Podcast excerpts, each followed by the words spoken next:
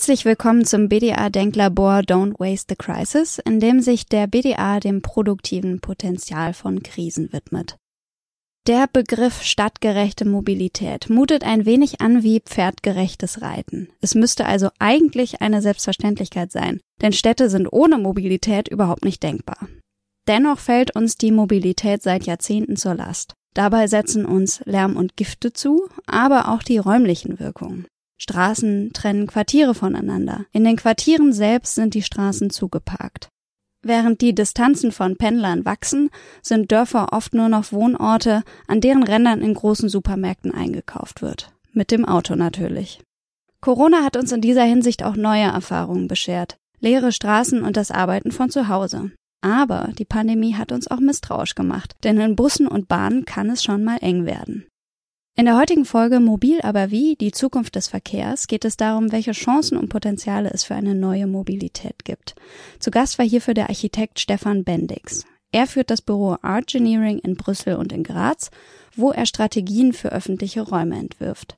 Dabei wirbt er für eine aktive Mobilität, also eine Mobilität, in der der Mensch nicht transportiert wird, sondern sich selbst bewegt.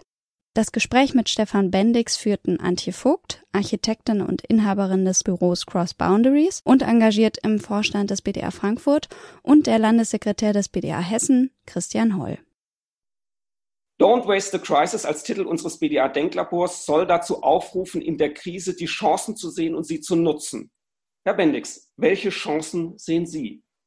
Erstmal zunächst finde ich es ein ganz klasse Titel, dieses Don't Waste the Crisis. Das referiert ja ein bisschen an, nämlich an Winston Churchill, der mal gesagt hat, never waste a good crisis. Dann kann man jetzt vielleicht nicht sagen, dass Corona oder die Klimakrise eine gute Krise sind.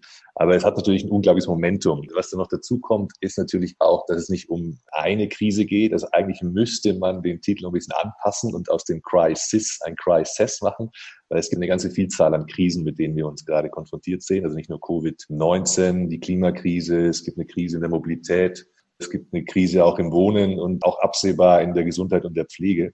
Und was, glaube ich, das Wichtige ist, um vorweg zu, nochmal klar zu sagen, ist, dass natürlich nichts ist, was aus der Luft fällt und was jetzt ganz plötzlich kommt, sondern dass das eigentlich Krisen sind, die, die ganz strukturelle Probleme aufzeigen, die schon alle länger bestehen, vielleicht mit Covid als Ausnahme, die anderen aber schon. Und dass diese aktuelle Krise Covid das nochmal alles verstärkt und uns eigentlich auch so vor Augen führt, wie fragil, wie zerbrechlich unsere Systeme sind. Und das hat natürlich auch viel Einfluss auf den Raum und auf die Stadt als hauptsächliches Tätigkeitsfeld von Architekten und Planern. Also ich rede auch gern von der Fragilität, von der fragilen Stadt. Und ich denke, dass diese Krise jetzt, diese Krisen ganz stark auch das, das urbane Modell, das Zeitalter der Städte nochmal in Frage stellen und dass sich die Stadt da auch ganz neu aufstellen muss. Und ich glaube, das ist eine große Chance. Darum Never Waste a Good Crisis ist, glaube ich, der richtige Ansatz. Und äh, die sollte man nutzen. Also ich glaube, dass ein unglaubliches Momentum gerade entstanden ist. Nochmal durch die Verstärkung, wie gesagt, durch die Corona-Krise, die die anderen Sachen nochmal viel deutlicher ins Blickfeld rückt. Und da gibt es jetzt einiges zu tun. Und wir als Planer und Architekten sollten diese Krise natürlich auch aufgreifen. Und dazu gibt es auch viele, viele Möglichkeiten, glaube ich.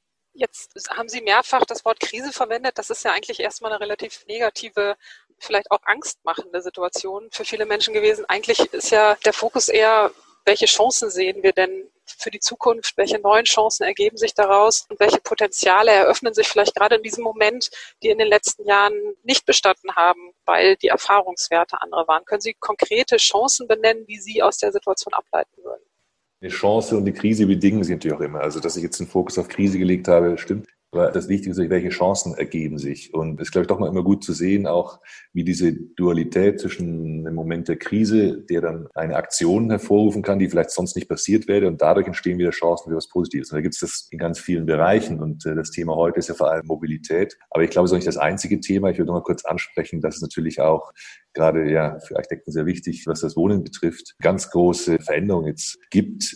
Durch die Erfahrung im Lockdown wird das direkte Wohnumfeld, die eigene Wohnung viel wichtiger und ganz anders erfahren, aber auch der öffentliche Raum. Sowohl da werden die Ansprüche höher. Man hat festgestellt, dass man vielleicht doch ganz gern ein Arbeitszimmer hätte, wenn man im Homeoffice sitzt und dass die Kinder um einen herum auch schwierig sind, wenn sie keinen Garten haben oder nicht mal einen Balkon. Also gibt es auf dem individuellen Bereich ganz viele neue Erfahrungen, die zu einer höheren Erwartungshaltung dann an das direkte Wohnumfeld führen. Und das trifft den öffentlichen Raum natürlich ganz genauso. Es gab ja auch eine ziemlich sagen, Diskrepanz zwischen Leuten, die es in der Krise eigentlich ganz gut hatten, die auf ihr Ferienhaus ausweichen konnten, und andere, die halt wirklich in Sozialwohnungsbauten, denen die Wände immer näher kamen. Und das wird, glaube ich, dazu führen, dass Menschen in einer anderen Art und Weise vielleicht auch ja, sich überlegen, welche Art Wohnungen oder Häuser sie gerne hätten und auch welche Art öffentlicher Räume man in der Stadt angeboten bekommen möchte. Und das hat natürlich dann wieder ganz viel Einfluss auf Mobilität, weil der Raum in der Stadt natürlich begrenzt ist. Man kann ihn nicht multiplizieren. Was da ist, muss man nutzen. Und da gibt es natürlich dann neue Verteilungsdiskussionen. Wofür sollen wir den öffentlichen Raum nutzen, den wir haben? Ist das für Verkehr? Ist das für individuelle Mobilität, kollektive Mobilität? Ist es für Verweilen und Spazierengehen, für Kinder oder andere Nutzungen? Und da gibt es große Chancen, weil ich glaube nicht, dass die Leute das dann doch wieder so schnell vergessen werden, wie wichtig ihnen dann doch privater, aber auch hochwertiger öffentlicher Freiraum ist. Es gibt ja einige Städte, die offensichtlich die Chance der Krise schnell genutzt haben. Berlin ist ein Beispiel mit den Pop-up-Radwegen. Brüssel ist vielleicht ein anderes Beispiel, die ihre Innenstadt weitgehend autofrei gemacht haben. Wieso konnten diese Städte diese Chance so nutzen? Warum haben das andere nicht in vergleichbarer Weise ähnlich schnell machen können? Ich glaube, da muss man ein bisschen unterscheiden. Es gibt Städte, die haben das sehr gut genutzt. Sie haben zwei Beispiele genannt. Es gibt aber auch ganz viele Städte, die das weniger gut genutzt haben. Und ich glaube, das hängt vor allem auch damit zusammen, dass nicht so weit gegangen wurde in dem Erkennen der Krise und den strukturellen Veränderungen, die das mit sich mitbringt. Es gibt Städte, die haben so kleinere Maßnahmen gemacht, um den Mittelstand oder die Gastronomie wieder zu zu fördern und haben so Food Festivals im Innenstadtzentrum gemacht, um denen so ein bisschen eine Stütze zu geben. Das sind so eher so kosmetische Maßnahmen und die, die greifen dann nicht weit genug. Es ist ganz klar, dass die Städte aus der Krise, die sich mit solchen Sachen beschränken, dann nicht besser vorgehen werden. Und es gibt andere Städte, die haben wirklich daran gearbeitet, an den Systemen zu arbeiten und das auch schon länger gemacht. Ist nicht erst seit der Krise. Ich glaube, das ist ganz wichtig, dass man erkennt, dass die, die jetzt sozusagen auch in den Medien gut scoren mit Maßnahmen, wie sie haben die Pop-up-Radwege in Berlin genannt, äh, Friedrichshain, dass das natürlich nicht und nichts kommt. Also die haben das schon seit längerem, seit Jahren wahrscheinlich sogar vorbereitet. Ich kenne ganz konkret den Fall eben von Berlin. Die hatten halt für diese Pop-up-Radwege schon Planungen in der Schublade liegen. Die waren auch teilweise schon genehmigt und haben dann eigentlich die Krise genutzt, um sozusagen zu beschleunigen, um Projekte vorzuziehen und natürlich auch den zu erwartenden politischen, gesellschaftlichen Widerstand bei solchen Maßnahmen damit ein bisschen zu umgehen, weil es eigentlich klar war, es gibt die nächsten Monate viel weniger Autoverkehr. Da können wir mal probieren, wie so ein Pop-up-Radweg funktioniert. Aber das ist nicht nur dieser Pop-up-Radweg, sondern es ist eben diese ganze strategische Planung vorneweg, die, glaube ich, dann eine ganz große Rolle spielt und die solche Städte dann eben schon in der Vorleistung gebracht haben. Anderes Beispiel, das Sie genannt haben, ist Wien die schon seit Jahren Vorreiter sind im sozialen Wohnungsbau und das auch gut diese privilegierte Situation des großen Vorrats an Sozialwohnungen im Stadtbesitz haben den auch natürlich jetzt nochmal genutzt, um da äh, anders umzugehen mit der Situation und haben im Außenbereich dann Sachen gemacht, auch wieder Radwege, aber auch Wohnstraßen aufgewertet, Begegnungszonen erweitert, wodurch dann mehr Freiraum freikam für die Bevölkerung, die auf den äh, schmalen Gehsteigen dass einfach die 1,50 Meter Regel nicht einhalten konnte. Ne? Ein anderes Beispiel, was ich ganz gerne immer nutze, ist Paris, die auch schon seit Jahren so Anne Hidalgo ganz konsequent auf eine Fahrrad- und Fußgängerfreundliche Stadt setzt. Eine Stadt auch der kurzen Wege, das nennt sie die Ville du Quart d'heure, also die Viertelstundenstadt, wo alles erreichbar sein sollte. Arbeit, Erholung, Versorgung, medizinische Versorgung und so weiter innerhalb von einer Viertelstunde. Damit hat sie jetzt die Wahlen gewonnen. Das ist eine ganz konsequente Herangehensweise und das zahlt sich jetzt in der Krise halt auch zurück, weil solche Städte dann schnell reagieren können und wie gesagt schon die, die Strukturen geschaffen haben und dann auch kurzfristig auf solche Ereignisse zu reagieren. Sie sprechen ja damit an, dass Planung immer eine langfristige Maßnahme ist. Planung ist ein sehr langsamer Prozess häufig, der viele Interessen einbinden muss und viele Themen platzieren muss. Gibt es denn alternative Strategien, um auch eine schnellere und dynamischere Planung vielleicht zu etablieren, um etwas kurzfristiger reagieren zu können auf neue Anforderungen? Kennen Sie da Beispiele von Städten, die dynamischer und schneller aktiv sind, wenn sich Veränderungen ergeben oder wenn sich Möglichkeiten ergeben? Ich glaube, dass die Holländer da schon eine gewisse Vorreiterrolle haben, auch was gerade so Mobilität betrifft, um Sachen auch einfach mal auszuprobieren. Neben, wie gesagt, wieder einer ganz konsequenten Planung. Die holländische Radverkehrsplanung ist ja bekannt dafür, dass sie schon seit Jahrzehnten konsequent umsetzt und da auch wirklich gute Planungsprinzipien formuliert hat. Aber ein Beispiel aus Rotterdam, wo es auch wieder um diese Intermodalität geht. Wie kriegt man Leute dazu, verschiedene Verkehrsmittel jeweils dann zu nutzen, wenn es angepasst ist? Das ist die sogenannte Mobility Challenge. Und das ist eine Maßnahme in dem Stadtteil Rotterdam. Da wurden Bewohnern, das hat ein Architektenbüro gemacht, ja MWRDW, das kennen Sie wahrscheinlich alle, zusammen mit anderen Initiativnehmern, die haben den Leuten einfach ein ganz klares Angebot gemacht, in ihrem direkten Wohnumfeld das Auto mal rauszunehmen aus dem Straßenraum, in eine Parkgarage unterzubringen, die ein paar hundert Meter weiter weg war, also gar nicht so weit, drei, vierhundert Meter, aber nicht mehr eben vor der Tür stehen. Und dann haben sie Angebote bekommen, dass sie in den Zeitraum kostengünstig oder gratis elektrische Räder, Transporträder sharen können, also teilen können, die dann in dem Quartier platziert wurden. Auch Carsharing-Angebote, wenn man wirklich mal ein Auto braucht und waren eigentlich sozusagen herausgefordert, deswegen Mobility Challenge, ihr eigenes Auto mal für ein paar Monate nicht zu nutzen, um mal zu erfahren, wie es geht. Und das Interessante daran, das war eben nicht nur eine Verkehrsmaßnahme, um die Leute zum Umsteigen äh, in Sachen Mobilität zu bewegen, sondern die haben auch ganz konkret den Straßenraum umgewandelt. Also wirklich eins zu eins. Jeder, der gesagt hat, er bringt sein Auto für ein paar Monate in dieses Parkhaus, wurde ein Parkplatz in der Straße dann begrünt oder es wurden Sitzgelegenheiten geschaffen, Spielmöglichkeiten für die Kinder. Und die Leute haben wirklich erfahren, eins zu eins, was es bedeutet, wenn da mal 10, 20, 30, 40 Autos aus so einem Wohnquartier oder aus einer Straße rausgenommen werden und was dann die Potenziale sind, die sich ergeben für öffentlichen Raum. Und das finde ich eine ganz intelligente Geschichte, weil oft wird das so mit Verzicht assoziiert. Ja? Wir müssen auf unser Auto verzichten und man hat dann weniger als davor. Und die Leute haben da wirklich erfahren, dass sie dadurch eigentlich mehr haben durch diesen scheinbaren Verzicht der natürlich eigentlich kein Verzicht ist, sondern eigentlich eine Bereicherung der Möglichkeiten, weil sie jetzt eben ein Leihauto hatten, ein Transportrad, ein schnelles E-Bike und die Kinder noch vor der Haustür sicher äh, spielen konnten. Und das ist, glaube ich, ein ganz gutes Beispiel, wie man solche temporären Geschichten, wir nennen das immer gerne Mock-ups, so Reallabor wird es gleich in Deutschland oft genannt, wie man die auch sinnvoll nutzt und einbindet in eine größere Strategie. Ich bin ein bisschen kritisch, wenn es Schnellschüsse geht. Man macht halt mal was oder man nimmt mal einen Parkplatz weg und macht da ein Parklet raus. Das ist zwar eine grundsätzlich eine ganz gute Geschichte, aber solche Sachen wie diese Mobility Challenge gehen natürlich viel weiter. Da hat man wirklich begriffen, was muss man den Leuten bieten, ne? wo ist wirklich die Frage und wie kann man den Leuten auch die positiven Nebeneffekte erfahrbar machen, sondern ihnen wirklich das im alltäglichen Umfeld bieten. Und das hat dann, glaube ich, wirklich einen nachhaltigen Effekt, dass Leute wirklich darüber nachdenken und erfahren, ja, ich brauche gar nicht unbedingt das Auto. Und wenn sie dann nochmal durchrechnen, was das eigene Auto kostet an Winterreifen, an Versicherungen, an, an Parkgebühren und so weiter und so weiter, Abschreibung, dann ist der Schritt vielleicht dann doch schneller gemacht, als zu sagen, naja gut, dann miete ich mir halt ein Auto, wenn ich eins brauche.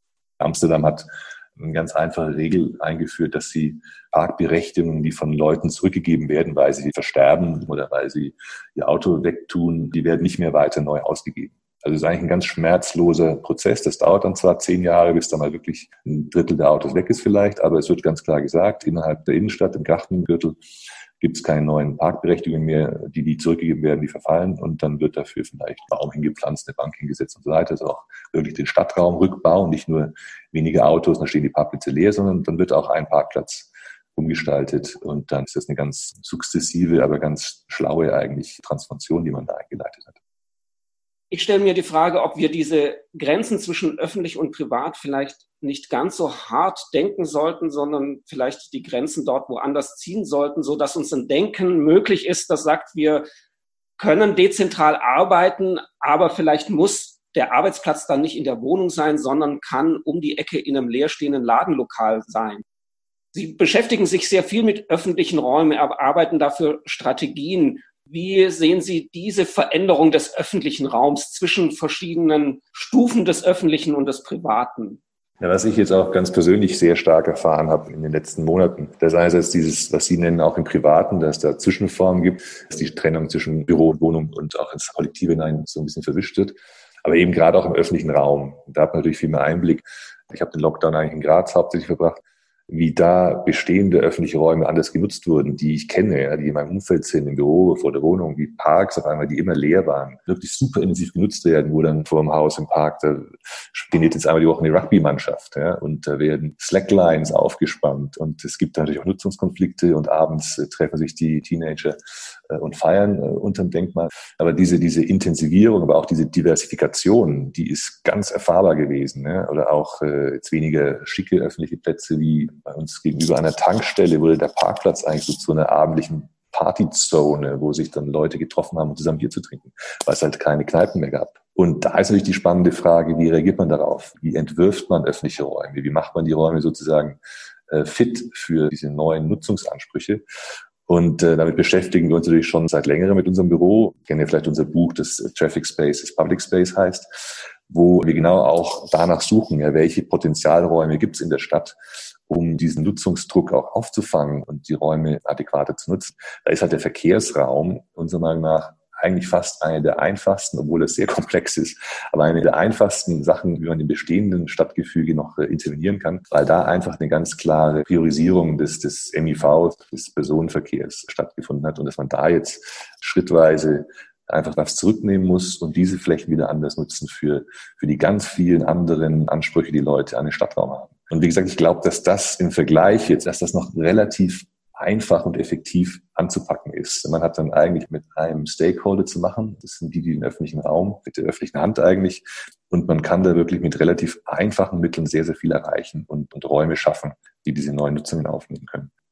Von daher ist es meiner Meinung nach eine sehr strategische äh, Geschichte, um sich jetzt auf den öffentlichen Raum zu konzentrieren und da zu schauen, was man, was man verändern kann.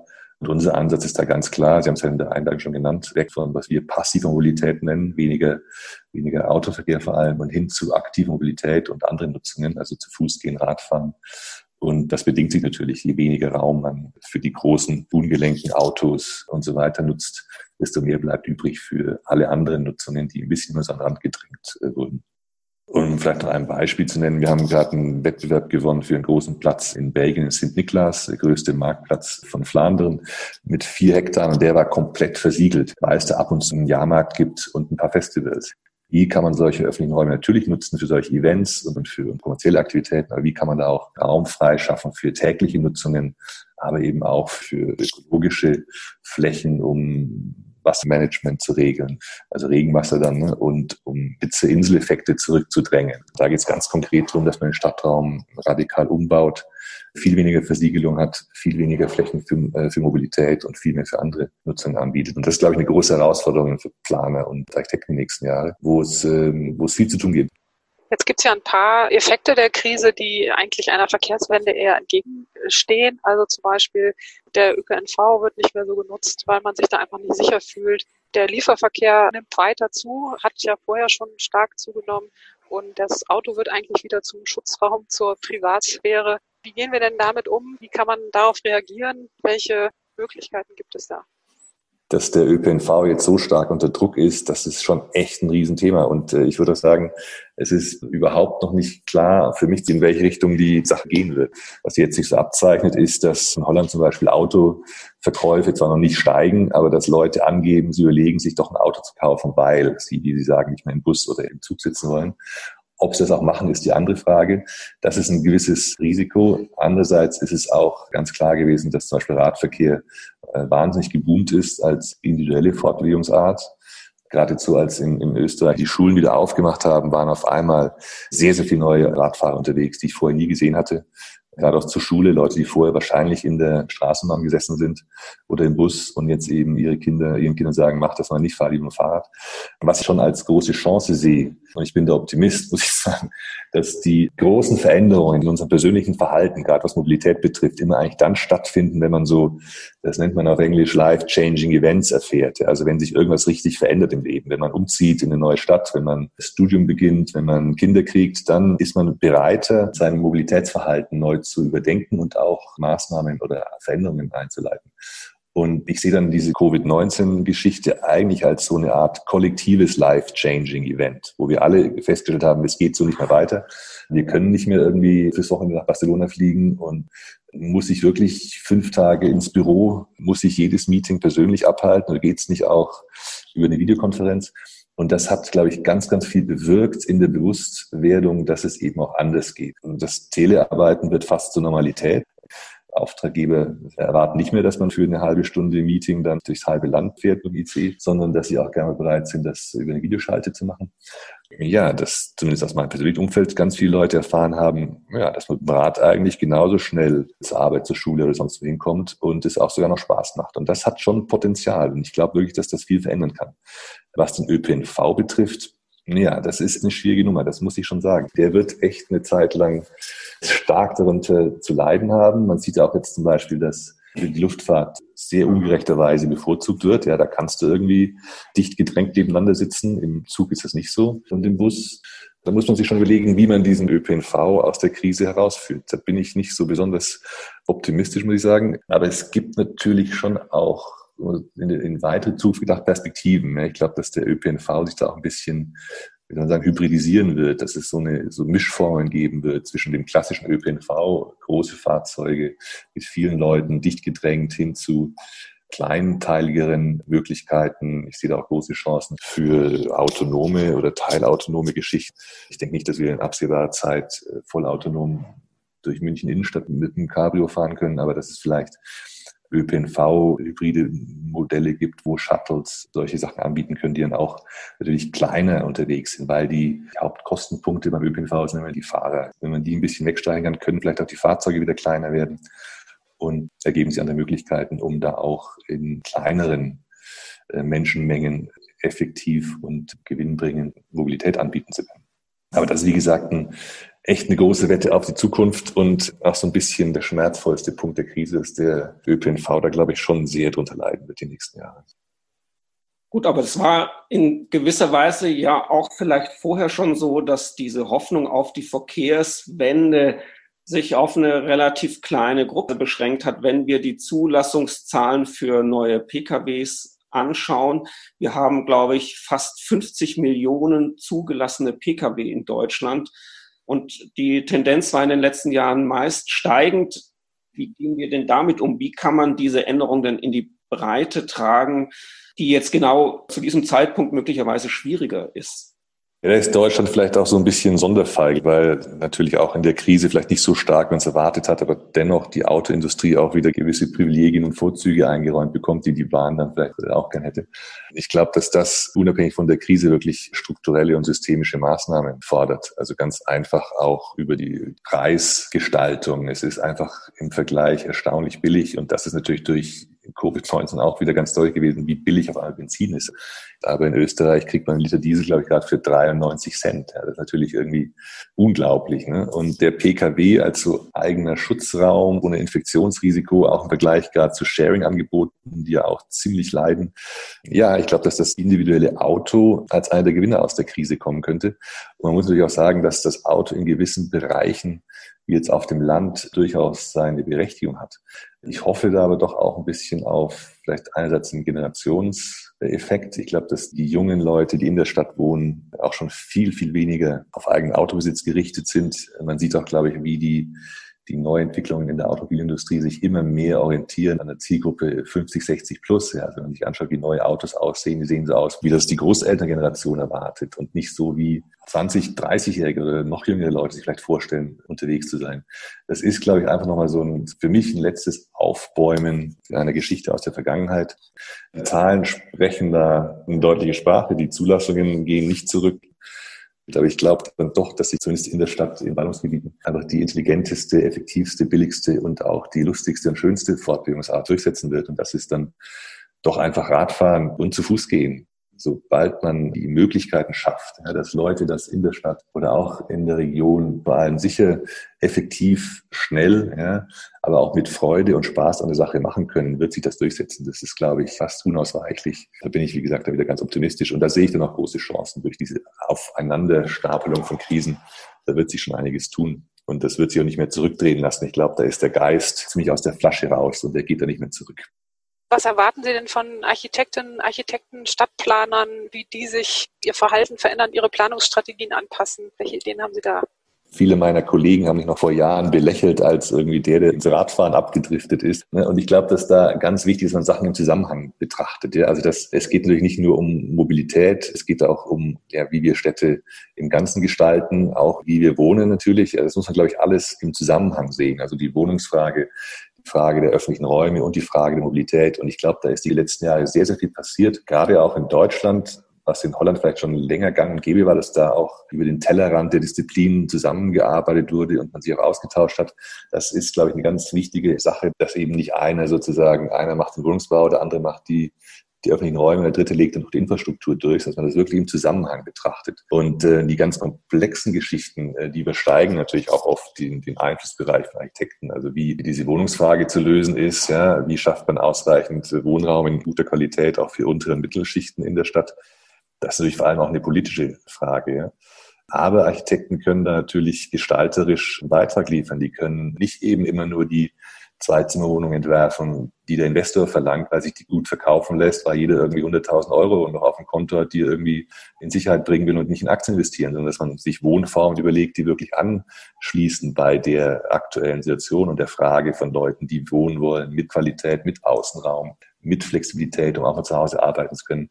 Das geht natürlich ganz direkt in die Gestaltung rein und haben Architekten natürlich auch eine direkte Verantwortung. Und das ist natürlich auch ein bisschen der, ich glaube, der, der Ethos unseres Berufsstands, dass man eben nicht nur das äh, produziert, was der Auftraggeber gerade verlangt, das muss man manchmal auch machen, aber das natürlich kritisch hinterfragt und versucht auch Einfluss zu nehmen durch Studien, durch Entwurfsvorschläge, die vielleicht im ersten Moment nicht genau passen bei dem, was gefragt wird, aber die eigentlich intelligenter sind und den Auftraggeber dann auch somit ein bisschen pusht und über die Linie schiebt in den Bereich, wo es eben spannender wird. Und da haben, glaube ich, Architekten ganz konkret in ihrer täglichen Berufsausführung eine Rolle.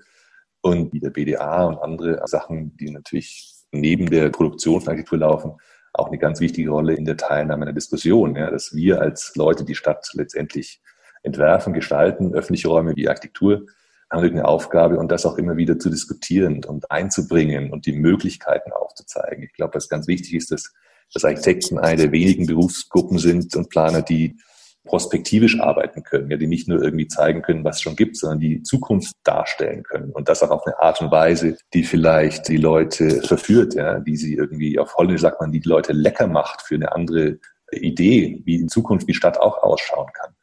Und da haben, glaube ich, Architekten ein ganz großes Pfund in der Hand und das müssen wir einfach nutzen. Diese Krise, die es jetzt eben gibt, gibt dazu nochmal ganz neue Möglichkeiten, weil die Leute, glaube ich, schon begreifen, wieder zurückzukommen auf das, was ich einleitend gesagt habe, dass es strukturell große Probleme gibt, die wir nicht lösen durch eine Fassade anders zu gestalten. Da geht es wirklich um grundlegende Veränderungen auf systemischem Niveau. Das liegt, wie gesagt, nicht immer in unserer Hand. Wir sind keine Entscheider und, äh, und sind nicht irgendwie politisch legitimiert. Aber wir können die, die das schon sind, wir können die, glaube ich, ein ganzes Stück weit beeinflussen durch das Darstellen von alternativen Zukunftsmöglichkeiten. Verkehrswende lecker machen ist der Appell, den wir mitnehmen aus dem Gespräch. Lecker machen, ja. Das sagt man auf Deutsch, glaube ich, nicht. Ne? Aber klingt gut.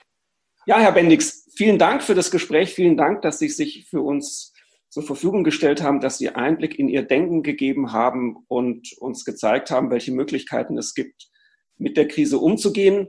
Vor allem haben Sie uns gezeigt, wie wichtig es ist, langfristig zu denken, um ein solches Zeitfenster nutzen zu können, wie wir es im Moment haben, dass das nicht vom Himmel fällt, dass wir nicht einfach jetzt irgendwelche Pop-up-Radwege machen können als Symbolpolitik, sondern dass immer eine Planung dahinter stehen muss und dass das auch damit verbunden ist, weiterhin langfristig zu planen und vorauszudenken, um Chancen nutzen zu können. Herzlichen Dank. Ich bedanke mich bei Ihnen. Vielen Dank. Das war Folge 2 unseres BDA Denklabors Don't Waste the Crisis. Kommende Folge am 6. August wird sich damit befassen, wie Schulen und das Bildungssystem zukunftsfähig gemacht werden können. Bis zum nächsten Mal.